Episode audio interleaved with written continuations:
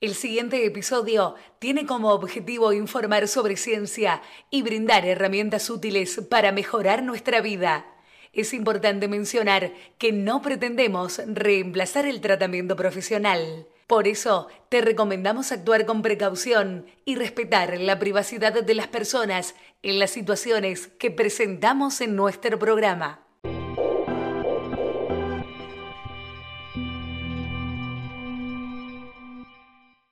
Bienvenidos a nuestro episodio sobre el lenguaje no verbal en las comunicaciones tanto orales y escritas.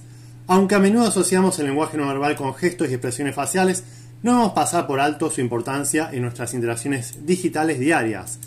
En este episodio exploraremos cómo el uso del lenguaje no verbal en mensaje de texto, correos electrónicos y otros medios escritos puede afectar la forma en que nos comunicamos y nos entendemos.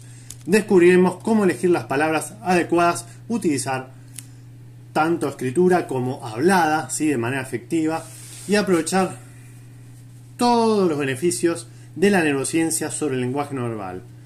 Además aprenderemos sobre el tiempo respuesta del uso de las palabras, el uso de escritura también, porque hoy en día estamos ante el avance tecnológico y no solamente el lenguaje no verbal afecta a la interacción humana social de cara a cara, sino también a la virtual, durante videollamadas y otros contextos. Así que prepárate para descubrir cómo maximizar el impacto de tus comunicaciones y lograr una conexión más efectiva con los demás y entender a los demás también, ¿por qué no?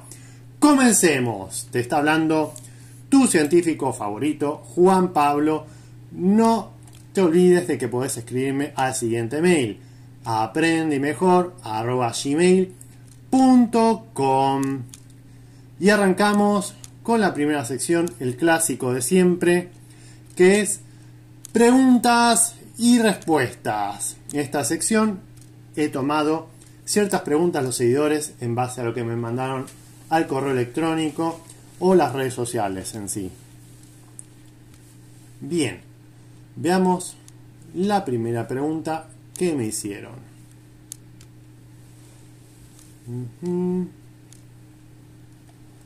Dice así. ¿Qué es el lenguaje no verbal? El lenguaje no verbal se refiere a las formas de comunicación que no involucran palabras habladas o escritas.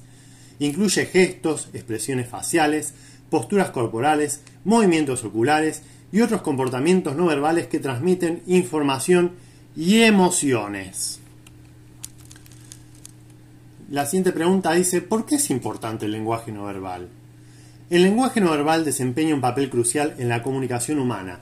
A menudo nuestras expresiones faciales y lenguaje corporal transmiten emociones más intensamente que las palabras.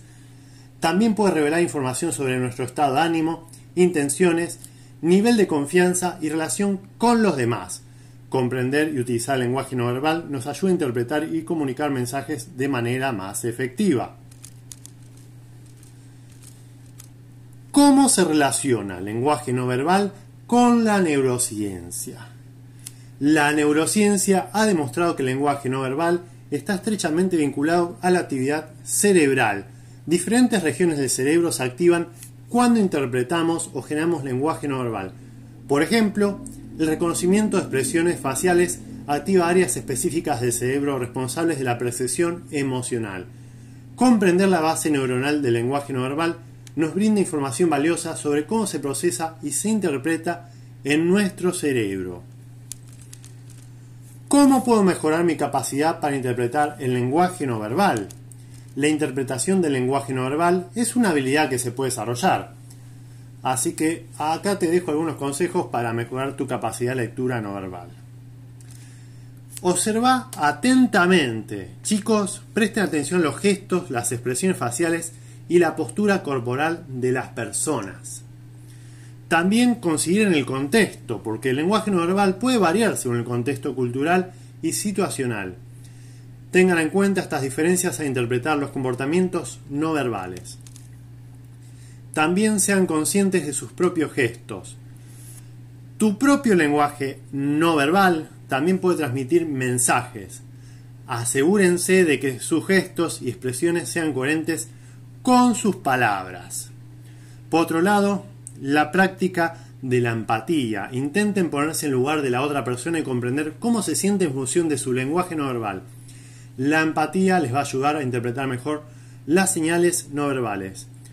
Recuerden chicos que la empatía ya la he tomado en dos episodios míos, que pueden verlo en mi podcast de Spotify que es Creciendo Juntos. Hay un episodio sobre empatía entero de empatía y también sobre inteligencia emocional. Así que si les interesa, vayan a recorrerlo, van a poder entender todo. Ahí está súper resumido, de manera bastante concisa. Y si les quedan mayores dudas, pueden escribirme al mail o por alguna de las redes sociales y preguntarme lo que quieran. Y tratar de responderles por esa vía, o si no, en algunos episodios voy a, si es un tema para que da para ahondar mucho, lo voy a tener en consideración. ¿Existen diferencias en el lenguaje no verbal entre culturas? Sí, hay diferencias culturales en el lenguaje no verbal. Algunos gestos y expresiones pueden tener diferentes significados en diferentes culturas. Por ejemplo, un gesto considerado positivo en una cultura puede ser ofensivo en otra. Es importante ser consciente de estas diferencias y atarse al contexto cultural al interpretar o utilizar el lenguaje no verbal. ¿Qué pasa con el lenguaje no verbal en la era digital? Con el aumento de la comunicación digital, el lenguaje no verbal, como ya les había dicho al principio, también ha evolucionado. Aunque el contacto físico y las expresiones faciales completas pueden estar ausentes en la comunicación en línea, todavía hay elementos no verbales que se transmiten a través del tono de voz, los emojis y el estilo de escritura. Es importante tener en cuenta estos elementos al comunicarse digitalmente. Recuerden que el lenguaje no verbal es una herramienta poderosa en la comunicación humana. Al prestar atención y comprender su importancia, podemos mejorar nuestras habilidades de comunicación y enriquecer nuestras interacciones con los demás. Bueno, chicos, hasta ahora todo bien. Cualquier cosa, recuerden que pueden escribirme ahí con las preguntas que les parezcan pertinentes, lo que quieran saber, no hay problema. Pasamos a la siguiente sección. Momento de reflexión. En este momento de reflexión, quiero invitarte a detenerte y reflexionar sobre el poder del lenguaje no verbal en nuestras vidas. A menudo nos centramos tanto en las palabras que olvidamos el impacto profundo que tienen nuestros gestos, expresiones faciales y posturas corporales en nuestras interacciones diarias. Pensá en cómo te comunicas con los demás, ¿Te has dado cuenta de cuánto se puede transmitir sin decir una sola palabra? ¿Has experimentado momentos en los que entendiste el estado de ánimo o las intenciones de alguien solo a través de su lenguaje no verbal? El lenguaje no verbal tiene el poder de fortalecer o debilitar nuestras relaciones. Puede transmitir confianza, empatía y conexión, o puede generar confusión, desconfianza e incluso barreras en la comunicación. Es esencial ser conscientes de nuestras propias señales no verbales y estar atentos a las señales que recibimos de los demás. La reflexión sobre el lenguaje no verbal también nos invita a ser más conscientes de nuestro cuerpo y nuestras emociones. Observa cómo tus emociones se reflejan en tu lenguaje corporal y cómo puedes utilizar conscientemente tu postura y expresiones faciales para influir en tus propias emociones y en las de los demás. Recordá que la práctica de una comunicación efectiva y auténtica requiere una combinación equilibrada de lenguaje verbal y no verbal. Ahí es cuando yo siempre les digo comunicación asertiva, chicos, que es parte de la inteligencia emocional. También hay un episodio que hice sobre comunicación asertiva, para que les interese. Presten atención a señales no verbales que envías y recibes, y sé consciente de cómo puedes utilizarlas para mejorar tus interacciones y transmitir tus mensajes de manera más efectiva.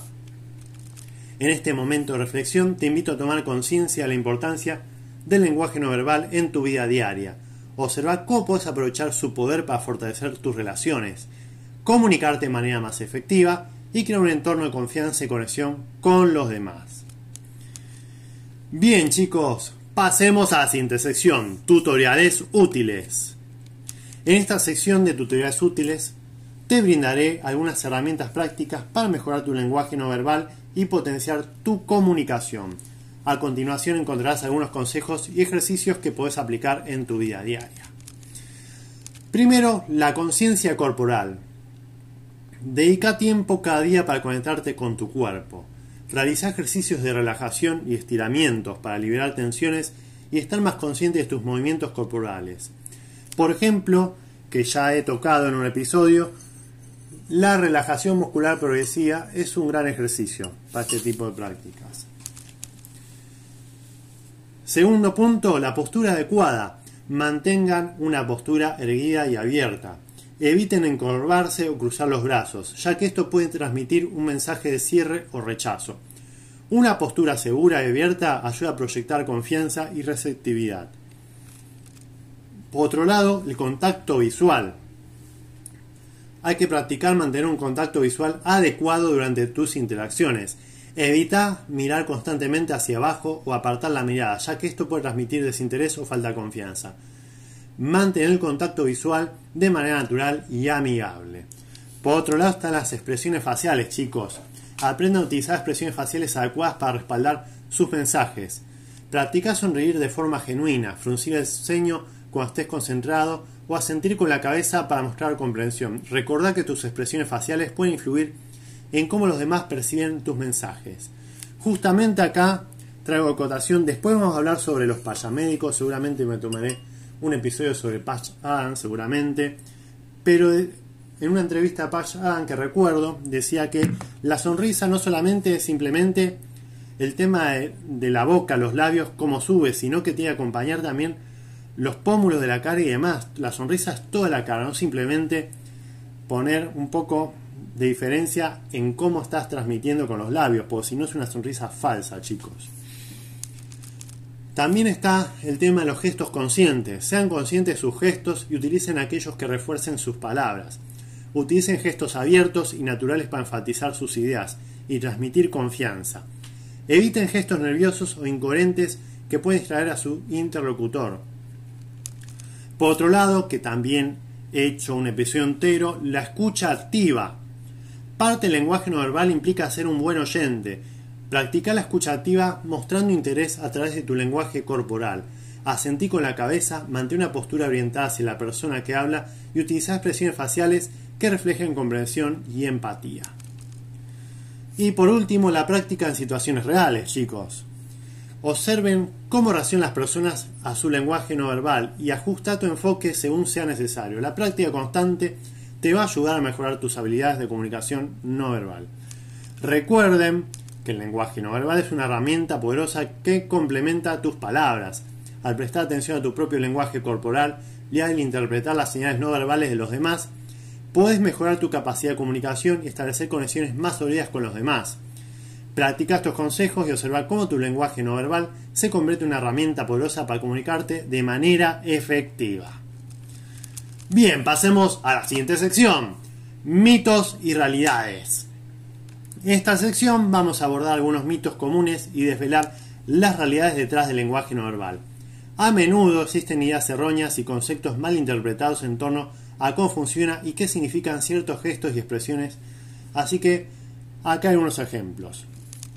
El primer mito dice así, el lenguaje no verbal es universal y tiene los mismos significados en todas culturas. Ya lo he respondido en una pregunta a unos oyentes, que si bien hay ciertos gestos que pueden ser ampliamente reconocidos en diferentes culturas, otros pueden variar significativamente. Es importante considerar el contexto cultural y tener en cuenta diferencias para evitar malentendidos, más en esta era de globalización. Por otro lado, está el siguiente mito que dice, las expresiones faciales siempre reflejan las emociones reales de una persona.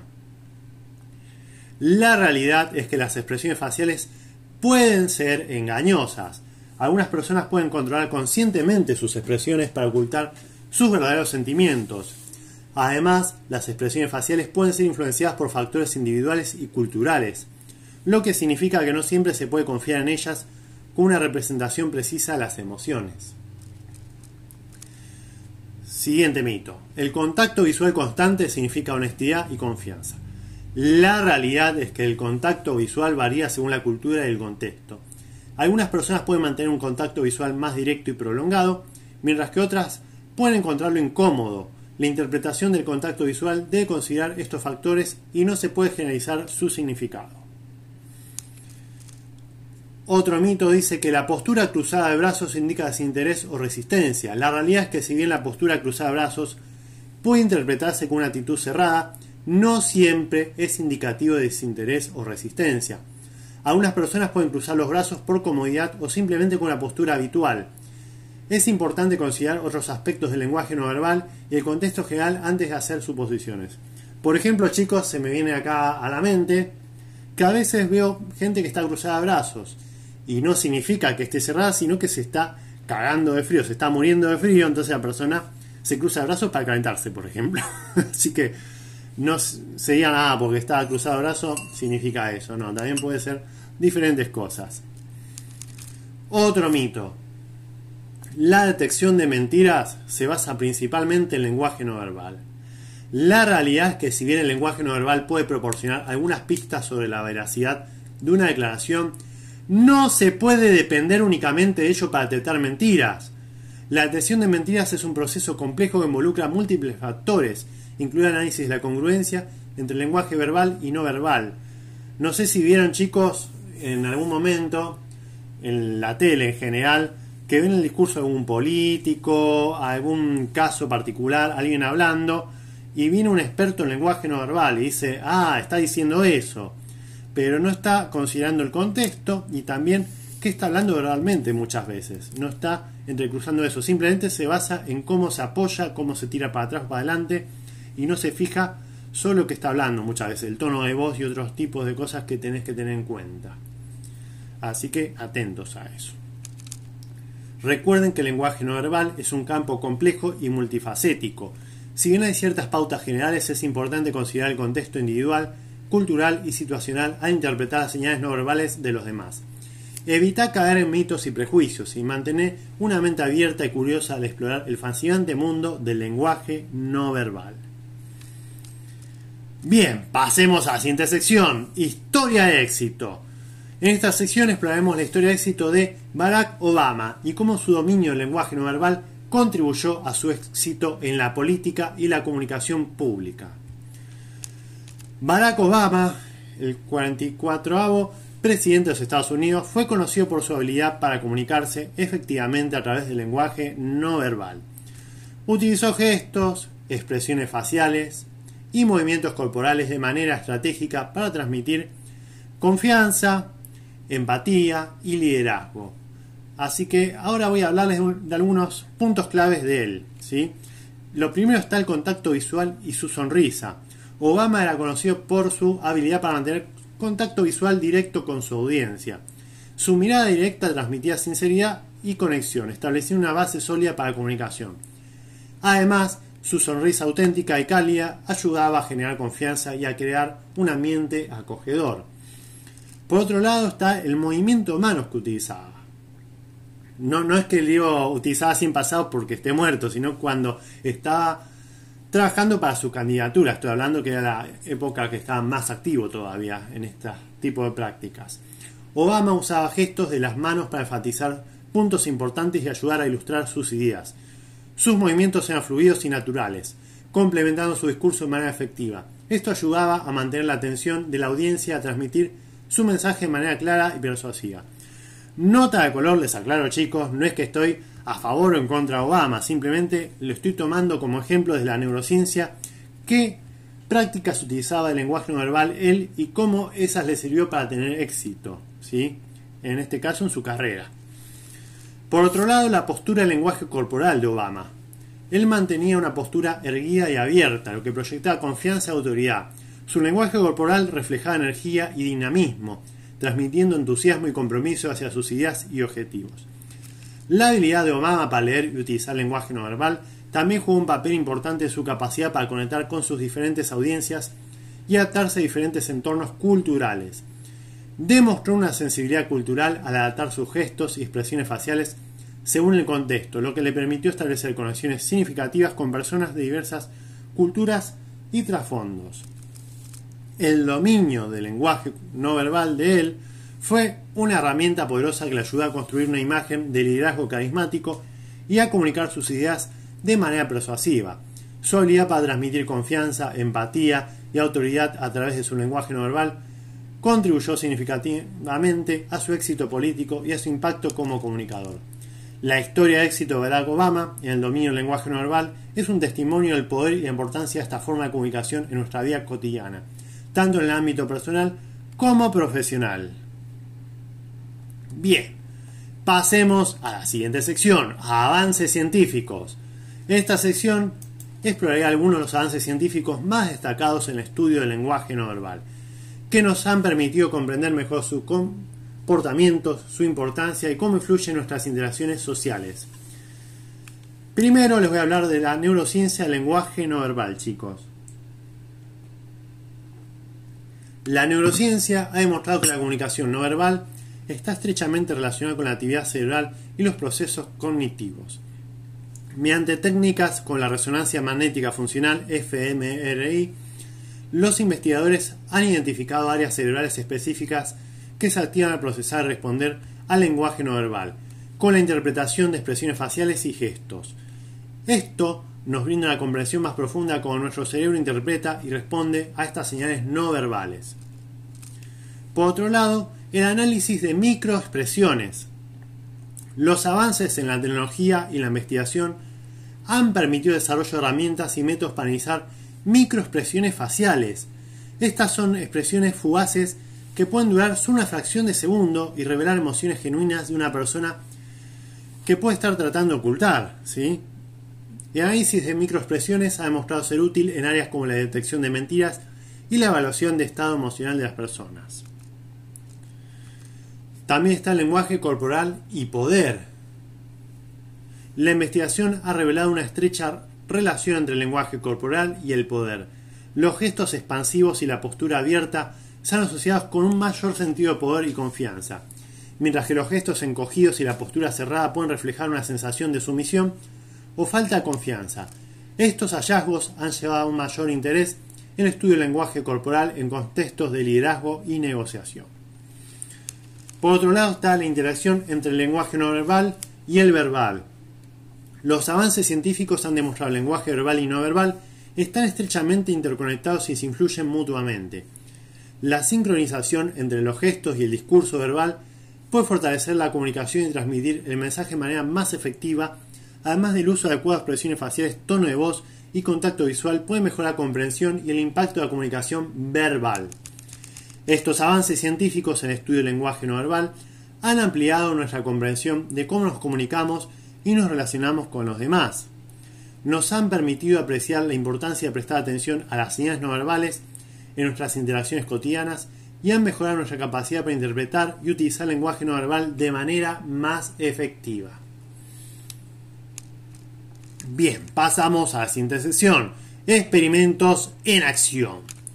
En esta sesión nos sumergiremos en algunos experimentos fascinantes que se han llevado a cabo para comprender mejor el lenguaje no verbal y su impacto en nuestras interacciones.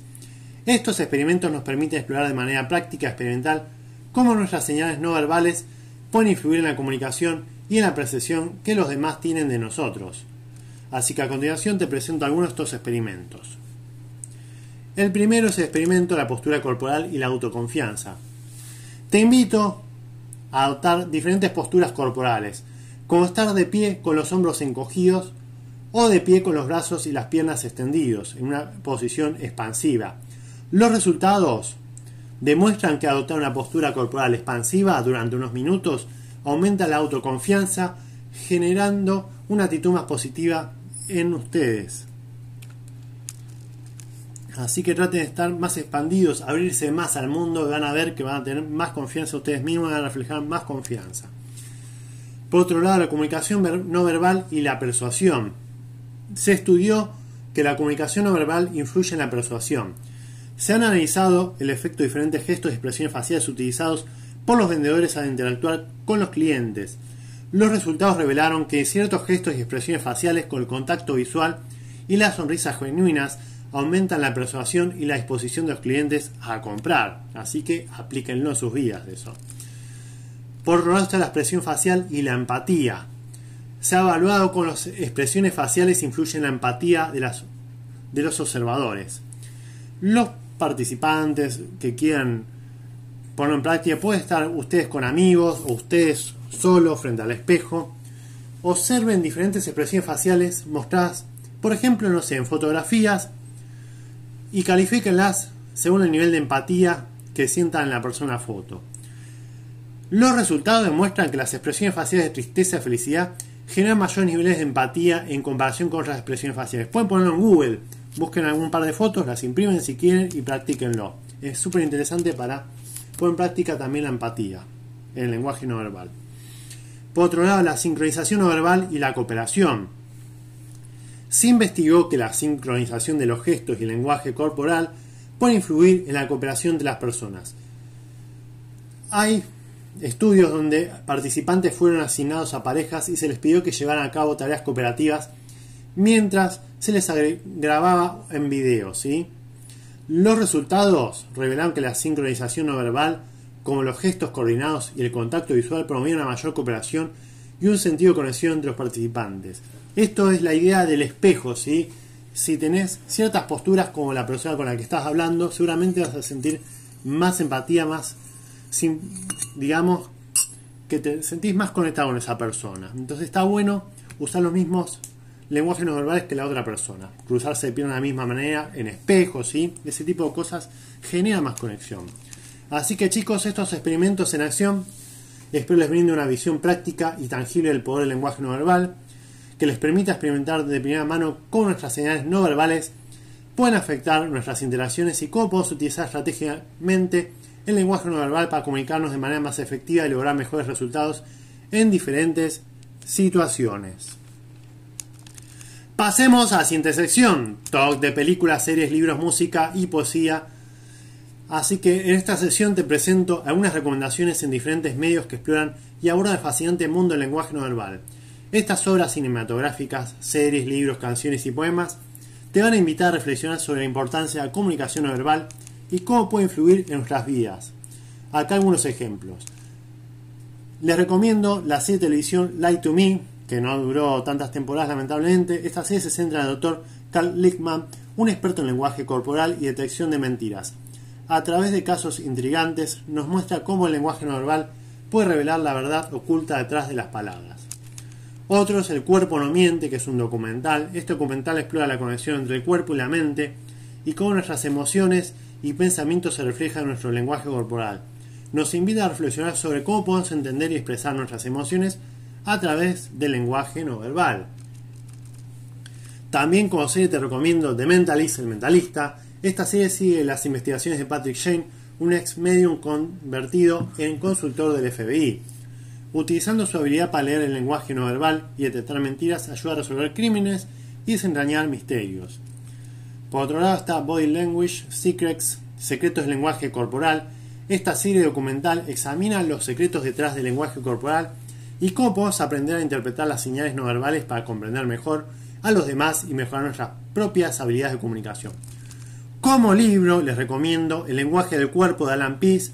En este libro clásico, que creo que fue uno de los primeros que leí sobre el lenguaje no verbal, me encantó, explora los aspectos más importantes del lenguaje corporal y cómo interpretar en diferentes contextos, de las entrevistas de trabajo hasta las relaciones personales. Otro les recomiendo es Emotions Reveal, Emociones Reveladas de Paul Heckman.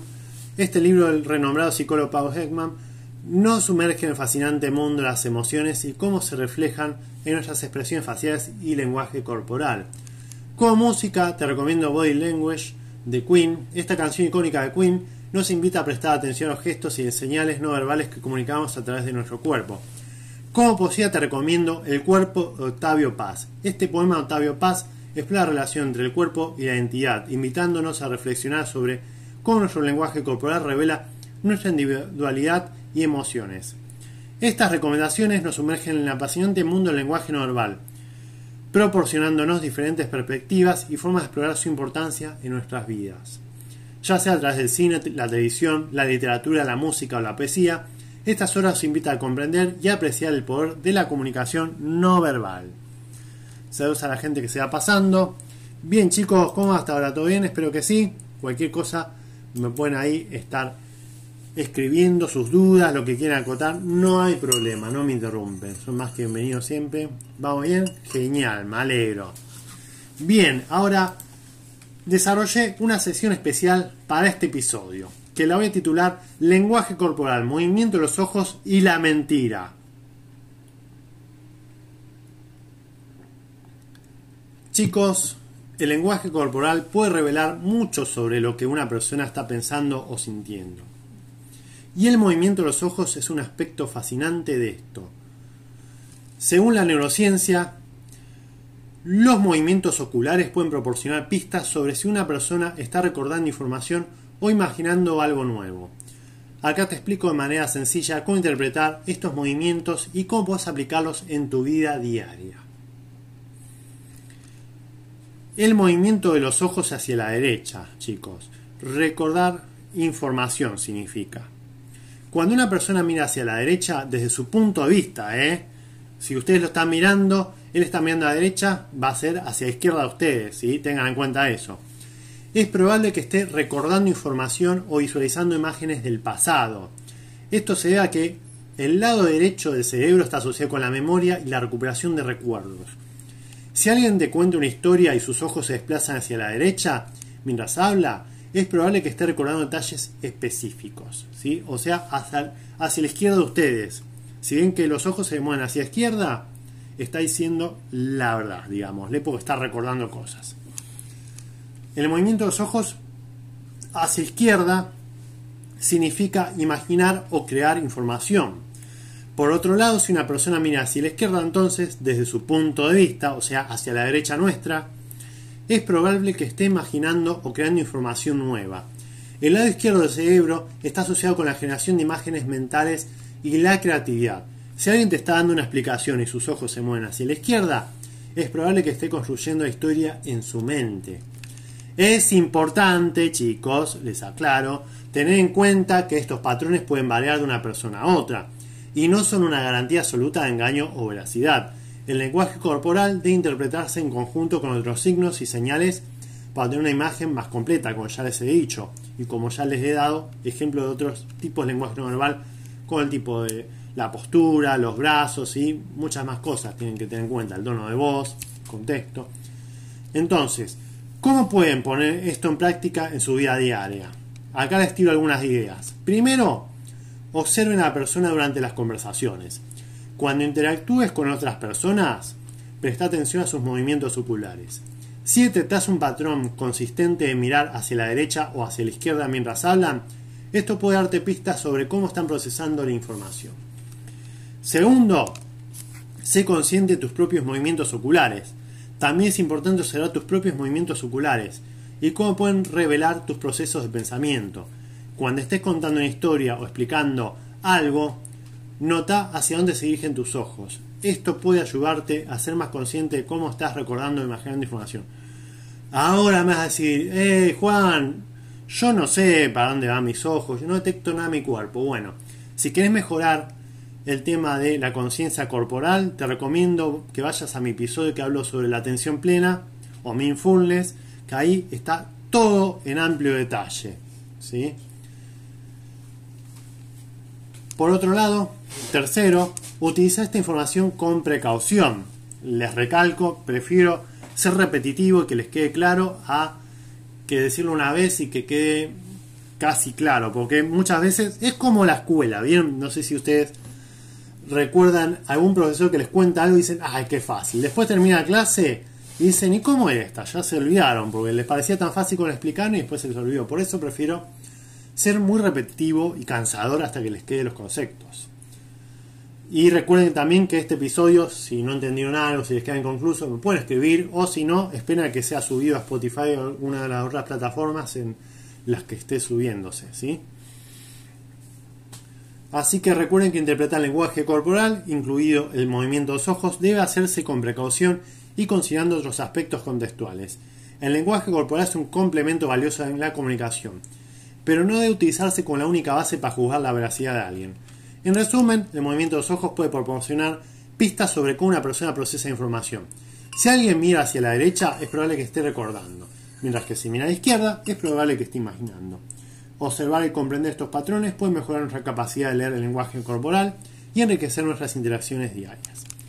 Ahora bien, chicos, vamos a ahora meterle más de neurociencia a esta explicación. Ya les hice una explicación bastante sencillita. Ahora vamos a ponerle un poco más de condimento. Así que para comprender cómo se relaciona el movimiento de los ojos con la neurociencia es necesario hablar sobre las áreas cerebrales involucradas y los neurotransmisores que desempeñan un papel en este proceso. Así que a continuación les presento un resumen paso a paso de cómo se traduce esto en el movimiento de los ojos. De manera sencilla para que todos lo entiendan. ¿sí? Primero está la recepción visual. Cuando nuestros ojos captan una imagen, la información visual se envía al área primaria visual en la corteza occipital del cerebro. Acá se procesa esa información visual básica. No voy a andar en detalle porque ya lo hice en mi episodio de percepción visual. Vayan a verlo, cualquier cosa, está súper explicado es todo el proceso de cómo va una imagen, lo que está captando nuestra visión hasta el cerebro y cómo se traduce eso. Está más que explicado ahí no quiero ahondar mucho porque si no se nos va a ir este episodio a las dos horas más o menos. Bien, después está el procesamiento cognitivo. La información visual se envía desde la corteza occipital áreas cerebrales superiores, como el lóbulo parietal y el lóbulo frontal, involucrados en el procesamiento cognitivo y la toma de decisiones. Siguiente paso es el recuerdo y memoria. Si una persona está recordando algo, el lóbulo temporal medial, incluido el hipocampo, que ya les he hablado mucho, el hipocampo se activa. Estas áreas están asociadas con la memoria y el recuerdo de eventos pasados. Cuando los ojos miran hacia la derecha, se cree que el hemisferio cerebral izquierdo relacionado con la memoria visual se está activando. Bien. Por otro lado, la imaginación y construcción. Si una persona está imaginando o construyendo información nueva, el lóbulo frontal, especialmente el área prefrontal dorso-lateral, se activa. Estas áreas están involucradas en la generación de imágenes mentales y la creatividad. Cuando los ojos miran hacia la izquierda, se piensa que el hemisferio cerebral derecho, relacionado con la creatividad y la imaginación, se está activando. Bien, ya sé que es medio confuso, pero después le pego un repasito más rápido. Por último está la coordinación motora. El movimiento de los ojos está controlado por un conjunto de músculos oculares, chicos, y los nervios que los inervan. Estos músculos reciben señales de áreas cerebrales con el cerebelo que coordina la motricidad fina y el movimiento ocular. Bien, chicos, entonces, partamos. Está la recepción visual, que los ojos captan una imagen. Esa información visual se envía al área primaria visual, la corteza occipital del cerebro, ¿sí? Y ahí se procesa la información visual básica. Después hay de esa imagen un procesamiento cognitivo, que esa información visual se envía desde la corteza occipital, que les había hablado, a áreas cerebrales superiores, como el lóbulo parietal y el lóbulo frontal. Y en base a eso se toma decisiones. Si hablamos de recuerdo y memoria, entonces recuerden que ustedes ¿sí? Sus ojos van a mirar hacia la derecha cuando están recordando. Y el área cerebral que se activa es la del hemisferio cerebral izquierdo, ¿sí? O sea, ojos a derecha, parte izquierda del cerebro, ¿sí? Como en zigzag, o sea, cruzado. Lo contrario, si miro hacia la derecha, parte izquierda del cerebro se activa. Y, y ahí está la memoria verbal que se está activando. ¿Bien? Ahora bien, Recuerden que también en esa parte de la memoria, la memoria espacial y demás en el tiempo, está súper importante la parte del cerebro fundamental, el hipocampo. El hipocampo es el, mayor contribuidor en la parte de los recuerdos de la memoria y en el espacio-tiempo ubicado. Ahora bien, si yo miro hacia la izquierda, ¿qué área del cerebro se activa? El área cerebral derecha, ¿sí? Izquierda, área del cerebro derecha. ¿Sí? Ahí se activa la creatividad y la imaginación, chicos. ¿Se entendió? ¿Quedó claro? Espero que sí. Entonces, si miro a la derecha, estoy recordando, por lo tanto se activa mi área izquierda cerebro, el hipocampo y, demás áreas. Si miro hacia la izquierda, estoy imaginando o activando mi creatividad, entonces se activa el área derecha del cerebro, que está el área prefrontal dorsolateral involucrada, ¿sí? El nudo frontal y todas esas áreas. Así, en resumen pero les haya quedado claro entonces por qué cuando miramos a la derecha qué pasa con qué área del cerebro se está moviendo y a izquierda qué área del modelo se está activando. ¿Y qué pasa si te olvidas a mirar a izquierda? Podés hacer movimientos, pero ella no, no está siendo inconsciente, ¿sí? Podés hacer que miras a la izquierda, pero seguramente vas a tener esa microexpresión, chicos. Recuerden que ya les dije en el apartado de avances científicos que están las microexpresiones. Que la microexpresión, por más que nosotros hagamos que miramos hacia la izquierda o hacia la derecha, a los microsegundos se detecta que nuestras pupilas, nuestros ojos se están moviendo a la derecha tal vez y de repente a los microsegundos después nosotros conscientemente lo estamos queriendo mover hacia la izquierda, ¿sí? a la fuerza. ¿sí? Entonces tengan en cuenta eso, que primero está el movimiento inconsciente que es el real y después pueden estar engañando con eso. Pero bueno, si están frente a una cámara y demás, lo están filmando, capaz que es más complicado. Pero bueno, están esos detallecitos que les, les pongo ahí en cuenta. Bien, y en cuanto a los neurotransmisores involucrados en el movimiento de los ojos, hay varios que desempeñan un papel crucial. El glutamato, un neurotransmisor excitador, facilita la transmisión de señales entre las neuronas involucradas en procesamiento visual y cognitivo. La dopamina, otro neurotransmisor importante, está relacionado con la atención y la motivación y puede influir en la dirección y el enfoque del movimiento de los ojos. En resumen, el movimiento de los ojos se basa en un complejo proceso neural que implica áreas cerebrales específicas, como la corteza occipital, el lóbulo parietal, el lóbulo frontal y el lóbulo temporal medial. Estas áreas están asociadas con la recepción visual, el procesamiento cognitivo, el recuerdo, la imaginación y la construcción de información. Los neurotransmisores como el glutamato y la dopamina también juegan un papel importante en la coordinación del movimiento ocular. Bien chicos, ahora otra sesión especial para este episodio. Tenemos varias secciones especiales porque es súper completo lo que vamos a ver sobre el lenguaje no verbal hoy. No les va a quedar nada sobre el tintero. Ah, lo único no voy a andar mucho sobre neurodivergencia y lenguaje no verbal. Ya he hablado en el episodio del síndrome del sapiente, del sabio, que la gente que es neurodivergente con ciertos trastornos de espectro autista y demás, puede no reconocer muy bien el lenguaje corporal, ¿sí? porque la persona toman como un todo y no, no pueden separar ciertas cosas. ¿sí? no sienten muchas veces la empatía y ese tipo de cosas. Pero si quieren saber más de eso, ¿sí? vayan a verlo ahí, a ese episodio, está súper completo. Bien, pasamos a hablar sobre la neurociencia y la dilatación de las pupilas. Desde la perspectiva de la neurociencia, la dilatación de los ojos, también conocida chicos como midriasis, es una respuesta fisiológica que puede revelar cierta información sobre el estado emocional de una persona.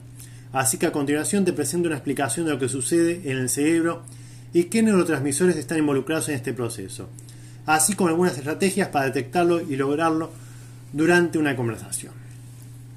Primero está la activación del sistema nervioso autónomo.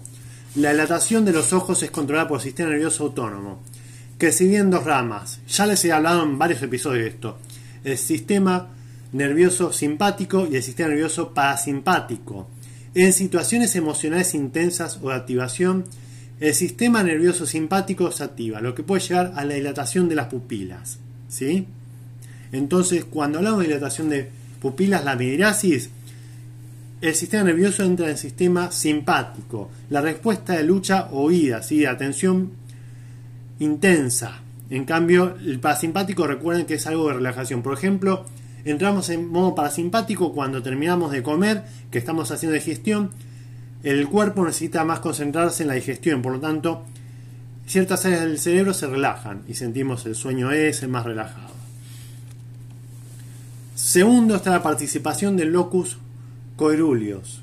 El locus coeruleus es una pequeña estructura del tronco cerebral que contiene una alta concentración de neuronas, de neuronas noradrenérgicas que liberan el neurotransmisor noradrenalina.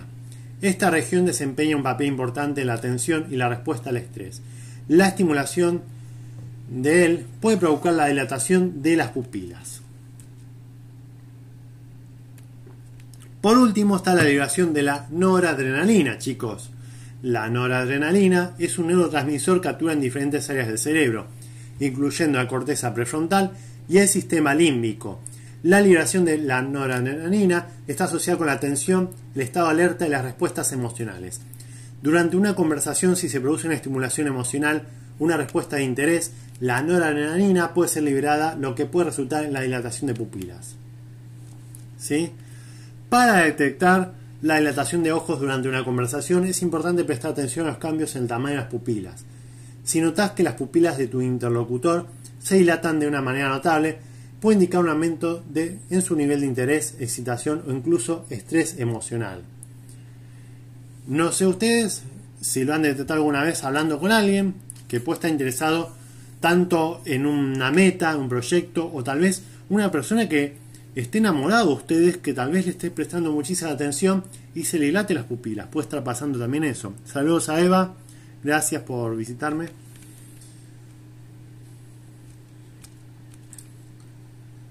Bien, entonces,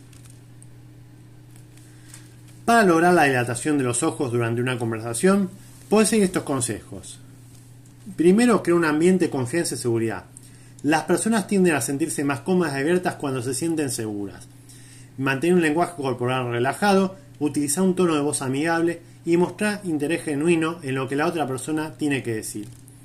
Por otro lado, genera emociones positivas. Compartir historias, anécdotas o experiencias que despierten emociones positivas en la otra persona.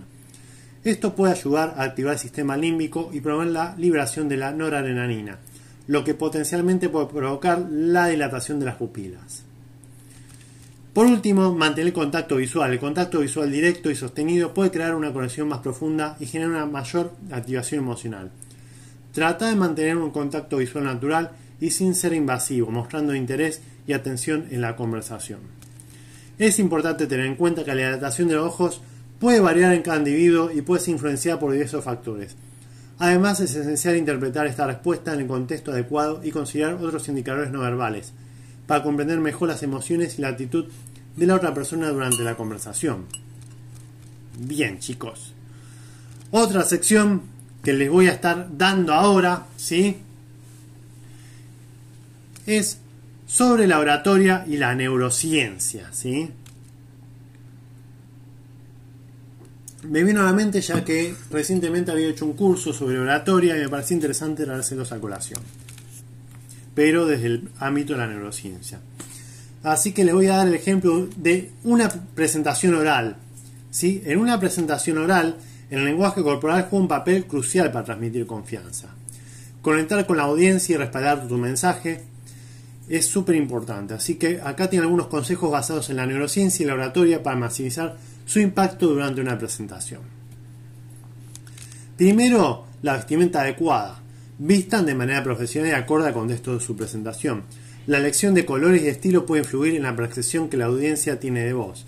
Opta por prendas que te hagan sentir cómodo y seguro, lo cual se reflejará en tu lenguaje corporal. No es lo mismo ir a un lugar formal, bien vestido, que un lugar que tiene que ser más informal, como la playa. No vas a ir de traje a la playa, por ejemplo como que no, no combina si estás dando una presentación ahí. Que es un caso medio raro, pero les pongo ahí para que entiendan el concepto. Por movimiento de manos. Utilicen gestos naturales y fluidos con las manos para enfatizar puntos claves y transmitir energía. Eviten gestos nerviosos o excesivos que pueden distraer a la, a la audiencia. Mantengan sus manos a la altura de la cintura y ábranlas ligeramente para que se vean relajadas y abiertas. Otro tic, si no saben dónde meter las manos, agárrense las dos manos al frente, ¿sí? Entrecrúcenlas y sosténganlas así. Y hablen, tranquilos. Simplemente con esa postura. No, no está bueno que tengan las manos que estén ahí sacudiendo a nadie más y que se distraiga la gente mirando sus manos y no le preste atención a lo que estén hablando. Por otro lado, la postura corporal. Mantengan una postura erguida, equilibrada. Eviten encorvarse o cruzar los brazos ya que esto puede transmitir falta de confianza o cerrazón. Una postura abierta y estable transmite autoridad y te ayuda a conectarte mejor con tu audiencia. Por otro lado, contacto visual. Establece contacto visual con diferentes miembros de la audiencia. Yo, en general, soy una persona que se le hace más fácil estar en un auditorio con 100 personas hablando que con 4 personas, por ejemplo. Me sucede muy a menudo eso. Tengo muchísima mayor facilidad para hablar frente a un amplio público. Así que traten de mirar directamente a los ojos de las personas, transmitan sinceridad y genuino sentido de conexión. Intenten, chicos, cuando son mucha gente, dividir mentalmente a la audiencia en bloques y dirijan su mirada a diferentes bloques mientras hablan para involucrar a todos, ¿sí? Entonces, por ejemplo, tenés cuatro tres ¿no? sectores. Póngale sector izquierdo, sector al medio y sector derecho. Acá me dice mi amiga Patricia Nirvana, esta clase hizo falta para mis disertaciones. Bueno, nunca es tarde. Capaz que el día de mañana necesitas hablar con, con bastante público y te conviene. Entonces, son 100 personas, póngale. O póngale 300. Entonces, tenés 100 personas a la izquierda, 100 personas al medio y 100 personas a la derecha. No se pongan nerviosos imaginándolo, pero les pongo el concepto. Entonces, tienen sector izquierdo, sector al medio y sector derecho. Entonces, cuando ustedes están dando disertación, pueden tratar de hacer pasos, no caminen como locos, ¿eh? por eso distrae también, pero un pequeño paso enfocándose al sector izquierdo, hablándole y mirando, no sé, alguien del público con quien sientan confianza, ¿sí? complicidad, ¿sí? mírenlo, o simplemente mira a izquierda, pero mira a izquierda y enfoque la mano izquierda. Luego hacia la derecha, cosa que van activando a cada persona al público, porque son 300 personas y tienen que ir dirigiendo la atención a cada sector, si no se aburre la gente. Y si las personas están distraídas, ¿cómo llamar la atención para que escuchen? Dice. Ahí entra en juego la tonalidad de voz. Si vos querés que te presten atención, podrías estar hablando más bajito para que tenga que prestar más atención. O pega un grito, ¿sí? De repente, para dirigir la atención. Esto pasó. Y también el juego de manos podés las manos, les recomiendo, ya les dije, mantenerlas ambas agarradas, ¿sí? Al medio, pero ustedes pueden levantar las manos o indicar así hacia la izquierda, mover la mano izquierda hacia la izquierda para reflejar una idea, tocarse el corazón, por ejemplo, para mostrar sinceridad sobre algo que estén hablando. Entonces, hacer una pregunta abierta para el público o una pregunta que no necesite, una pregunta retórica, por ejemplo. Entonces la gente como que se pregunta a la vez no necesita una respuesta a eso y por seguir hablando. Entonces está bueno generar complicidad con el público. Acá Patricia nos dice, yo miraba arriba las cabezas y se notaba exponida súper mal. No, siempre mirando los ojos a la gente, a ciertos sectores, a la izquierda, al medio a la derecha, ¿sí? Es súper importante. Entonces, contacto visual es lo más importante y que tienen que tener muy en cuenta. Y como ya les dije, que le está diciendo a Patricia y a ustedes también, el tono de voz. Varía el tono de voz para transmitir emociones y mantener el interés de la audiencia. ¿sí? Utiliza pausas estratégicas para enfatizar puntos importantes y darle tiempo a la audiencia para asimilar la información. Asegúrate de hablar con claridad, y a un volumen adecuado para que todos puedan escucharte sin esfuerzo.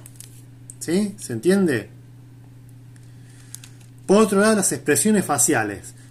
Tu rostro puede transmitir emociones y reflejar tu actitud hacia el tema de la presentación. Sonreír de manera genuina y utilizar expresiones faciales que sean coherentes con el mensaje que estás transmitiendo. Evitar gestos faciales exagerados o tensos que pueden extraer a la audiencia. Ustedes no pueden estar sonriendo si están hablando que se les murió alguien, ¿sí? Tiene que ser congruente con lo que estén hablando. Acá me dice Patricia, en clases de oratoria me enseñaron memorizar y no podía y todo mal. Chicos, en general, no hay que hablar de memoria, ya se los digo de antemano, sino tener los puntos, lo que se le llama bullet points. ¿Sí? Los títulos, por ejemplo, ¿no? Recordarte los títulos en orden de lo que vas a hablar y en base a eso desarrollarlo. Tu expertise, si, si vas a hablar, esto les tiene que quedar claro. También está el dominio de ustedes, ¿sí? Si ustedes van a hablar de un tema, una exposición oral, tienen que dominar el tema. Si no dominan el tema, no se acuerdan nada, obviamente la cosa va mal. Si ustedes van a tener una charla de 10 segundos, va a necesitar, pónganle, 30 minutos para desarrollar esos 10 segundos, 30 segundos bien. Ahora, si es una charla de una hora que van a tener, la preparación por lo menos debe ser de 3 a 4 horas mínimo para ustedes saber cómo van a hablar, tener un cronómetro, medir el tiempo, ver de qué van a hablar y no decirlo a memoria, sino más o menos con sus palabras expresar lo que quieran, chicos. ¿Entienden? Solo decir al amigo, hey, ¿estás por acá? ¿Sos el mismo de You Know? lo digo por la foto de perfil de Heavy Garland. Eh, entonces, chicos, tengan en cuenta eso. No hay que memorizar. Si estás memorizando, significa que no estás dominando el tema. Si no dominas un tema, no puedes hablar de él. Entiéndalo eso. Tienen que estar preparados para hablar del tema que les toca. si no, ¿de qué van a hablar si no tienen dominio sobre algo? Es como que yo que me ponga a hablar de esto y no entienda nada. Pero bueno, me siento las nalgas en, en la silla, me pongo a leer, o a veces tirado me pongo a leer papers en base a cursos que he hecho también, porque me encanta instruirme, actualizarme sobre neurociencia. Y también cuando soy científico se me facilita tener que leer lenguaje técnico y me encanta. ¿sí? Trato de traerlo al lenguaje cotidiano y común. Así que recuerden que practicar y familiarizarse con la presentación les dará más confianza y les permitirá controlar mejor su lenguaje corporal. La neurociencia respalda la importancia del lenguaje corporal positivo y coherente para establecer una conexión efectiva con la audiencia y transmitir su mensaje de manera impactante. Así que ya con estos tutoriales, chicos, les ahorré cientos o miles de dólares, porque si van a pagar un curso sobre oratoria, lenguaje no verbal, les va a dar lo mismo que yo estoy dando acá gratis. y decían en re poco tiempo. ¿Cuánto llevamos? Una horita nomás. Hay cursos que duran semanas, hay libros incluso. Pero con esto yo creo que les va a quedar en claro todo, me parece. Espero que sí, que lo puedan implementar bien. Y si no, bueno, se lo reescuchan de vuelta cuando se suba acá 15 días que esté ahí en Spotify subido. Por otro lado, les voy a hablar en el contexto de entrevistas y charlas virtuales cómo encarar el lenguaje no verbal. Es importante comprender cómo utilizar el lenguaje no verbal de manera efectiva para transmitir confianza y profesionalismo a través de una pantalla. Hoy en día ya no es tanto en cara a cara reunirse en una cafetería o un bar, sino también por ciertas plataformas de videollamadas, ¿sí? Así que acá algunos consejos detallados para dominar el lenguaje no verbal en este entorno. Primero la preparación previa. Antes de entrevista o charla, asegúrense de tener un entorno limpio organizado detrás de ustedes. Elija un lugar con buena iluminación y evite distracciones visuales o auditivas. Asegúrense de que su cámara esté colocada a la altura de los ojos para mantener un contacto visual adecuado. Yo, por ejemplo, tengo Chrome ahí, cuando me vean ahí en las transmisiones en vivo, salvo en, el móvil, que simplemente está al fondo ahí unas cortinas y un fondo así nomás, tranquilo, que no representa nada, así que para mí que está bien. Se ve bien mi fondo, chicos, por la de pregunto, si no después a modificarlo un poquito. Para mí está tranqui. Bien, por otro lado, postura y movimiento. Mantenga una postura erguida y relajada durante toda entrevista o charla. Eviten balancearse o moverse demasiado, ya que esto puede distraer a la audiencia. Utilicen movimientos sutiles y naturales para enfatizar puntos importantes o hacer énfasis en su discurso. Por otro lado, sí se ve bien, me dice Patricia. Genial, amiga. Me que les guste el fondo. Por otro lado está el contacto visual. Mantengan un contacto visual constante con la cámara. Esto simula el contacto visual directo y muestra tu interés y compromiso con la conversación. Eviten mirar hacia abajo o distraerse con otros elementos de la pantalla. En el caso de una entrevista grupal, asegúrense de mirar a cada persona cuando estén hablando para demostrar su atención. Por otro lado, las expresiones faciales. Utilicen expresiones faciales claras y coherentes con su mensaje sonrían de manera genuina y utilicen gestos faciales que refuercen sus palabras. Eviten fruncir el ceño o mostrar expresiones negativas, ya que pueden interpretarse de manera exagerada en una pantalla. El tono de voz y la claridad. Hablar con claridad y en un tono de voz adecuado. Asegúrense de que su voz se escuche claramente y eviten hablar demasiado rápido. Utilicen pausas estratégicas para enfatizar puntos importantes y permitir que los demás participen en la conversación. Por otro lado, vestimenta y apariencia. Vistan de manera profesional y acorde al contexto de entrevista o charla. Elijan colores neutros y eviten patrones o estampados que pueden distraer. Presta atención a su apariencia personal como peinado y maquillaje para transmitir una imagen profesional y confiable. Yo recuerdo en la época de pandemia, muchos decían, está bueno el tema de la entrevista de trabajo y demás porque de, de arriba estoy bien vestido y para abajo estoy, por ejemplo, en calzones, dicen, y en ojotas, en pantuflas. Hay otras posturas, chicos, que dicen, si te vas a vestir bien, no importa que no se te vea la parte de abajo, estate vestido bien de arriba para abajo, porque para vos mismo te va a generar esa confianza muchas veces. Ahí depende de cada uno, eso es más subjetivo, pero les tiro esa premisa. También, por último, chicos, el uso de gestos y ademanes. Utilicen gestos y ademanes naturales para complementar su discurso. Eviten gestos excesivos o nerviosos que pueden extraer a la audiencia. Utilicen sus manos de manera consciente para enfatizar puntos claves para evitar movimientos bruscos o repetitivos. Recuerden practicar y familiarizarse con la plataforma de videollamada que utilizarán para asegurarse que todo funcione correctamente.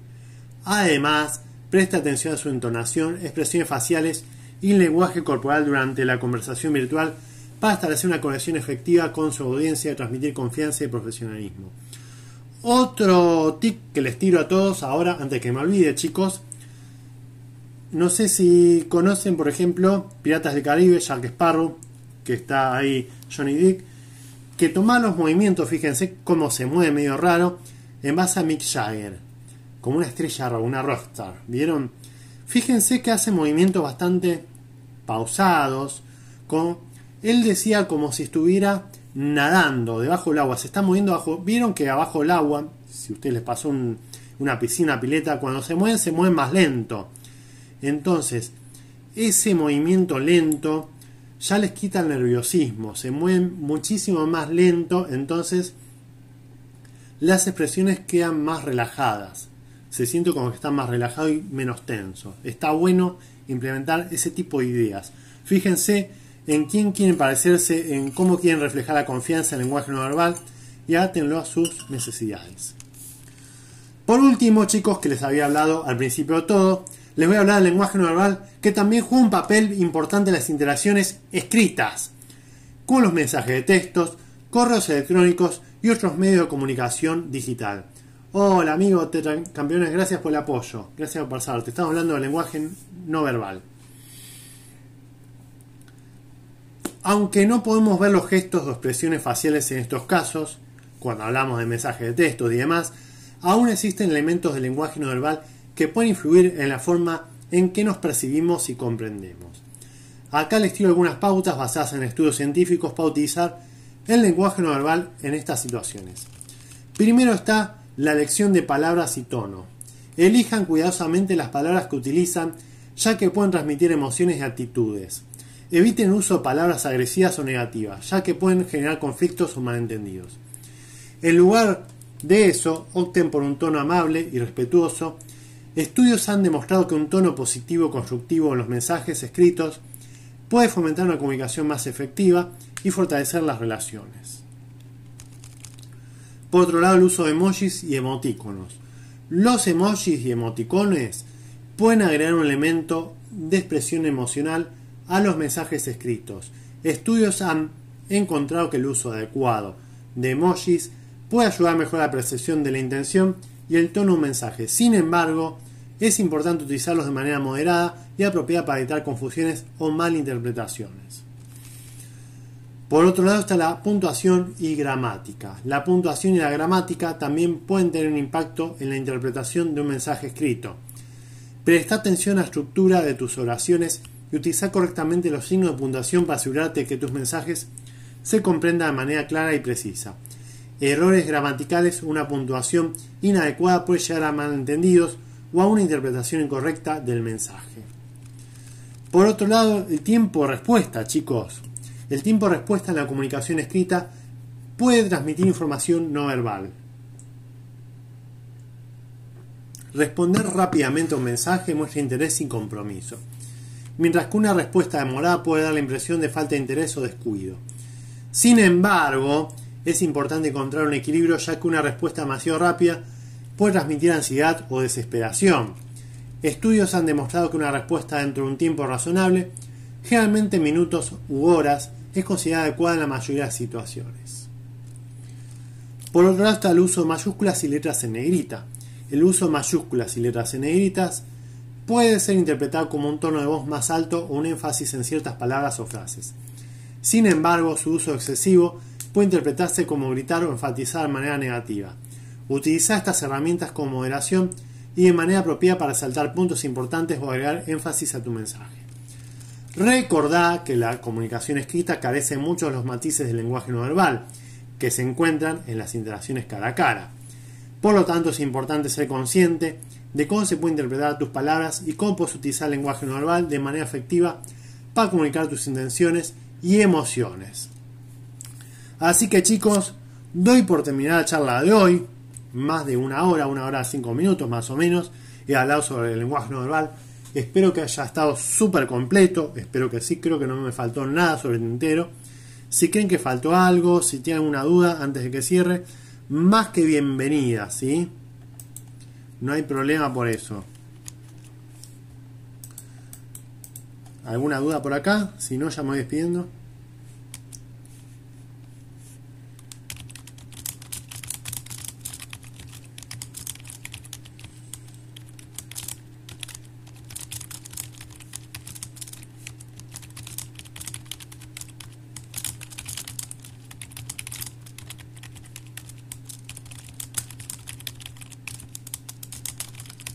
Nada más. Perfecto, me alegra. ¿Se entendió todo? Sí, acá me dicen que sí. Bárbaro. Me alegro un montón, chicos. Un gusto escuchar la charla. Gracias, Patricia. Nada, bueno, les queda practicar esto. Es una hora, pero la práctica lleva días, semanas, porque hay que incorporarlo con un hábito. Y bueno, resaltando la pregunta que me hizo Patricia, de vuelta, para darle cierre, cuando hablaba de, bueno, si miro a la izquierda, o a la derecha qué área de cerebro se activa, ¿sí? ¿Cambia algo? La verdad que no. El movimiento de los ojos, como ya te dije, hacia izquierda o a la derecha no siempre se traduce directamente en una distinción entre recuerdo y memoria, ¿sí? También. Está claro eso por las dos que justo había hablado sobre eso, además de microexpresiones, en términos del lenguaje no verbal.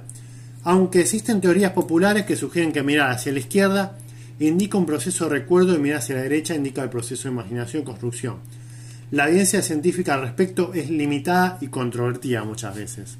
Les aclaro, ¿sí? chicos, no tengo una verdad absoluta. Si bien se ha estudiado la relación entre el movimiento de los ojos y la actividad cerebral, no se ha encontrado una correlación clara y consistente entre la dirección de los movimientos oculares y los procesos cognitivos de recuerdo o imaginación. ¿Sí? Las investigaciones sugieren que el movimiento de los ojos puede estar más relacionado con la atención y la activación de diferentes áreas cerebrales, pero no se puede hacer una afirmación nunca afirmativa y definitiva así sobre la relación específica con la memoria. Es importante tener en cuenta que el lenguaje no verbal es un campo complejo y dinámico que puede cambiar. El movimiento de los ojos es solo uno de muchos aspectos que se puede considerar al interpretar el lenguaje corporal.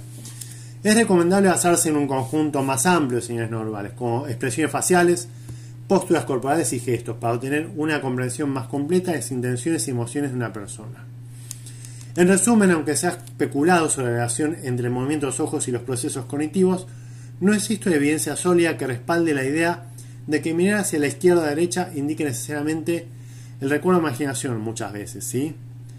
Interpretar el lenguaje no verbal requiere un enfoque integral y considerar múltiples señales para tener una comprensión más precisa. Así que es un sí y no. Está bueno para tener en cuenta, porque a veces hay un patrón, ¿sí? de que la persona mira mucho hacia derecha o hacia izquierda cuando miente. Puede estar pasando muchas veces eso. Entonces, está interesante que lo haya traído a colación y saber que ciertas áreas del cerebro se activan cuando miras hacia la izquierda a la derecha. ¿Que puede cambiar? Sí, obviamente puede cambiar el paradigma de la neurociencia del lenguaje verbal.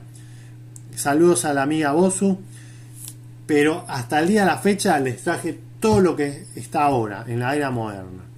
Espero les haya interesado este episodio. Recuerden que pueden escribirme al mail de aprendemejor.gmail.com sus dudas, aclaraciones, lo que quieran. Y se despide su amigo, el científico favorito de ustedes, Juan Pablo, por el día de hoy. Espero les haya gustado. Les mando un gran abrazo y nos vemos en el próximo episodio. Bye bye.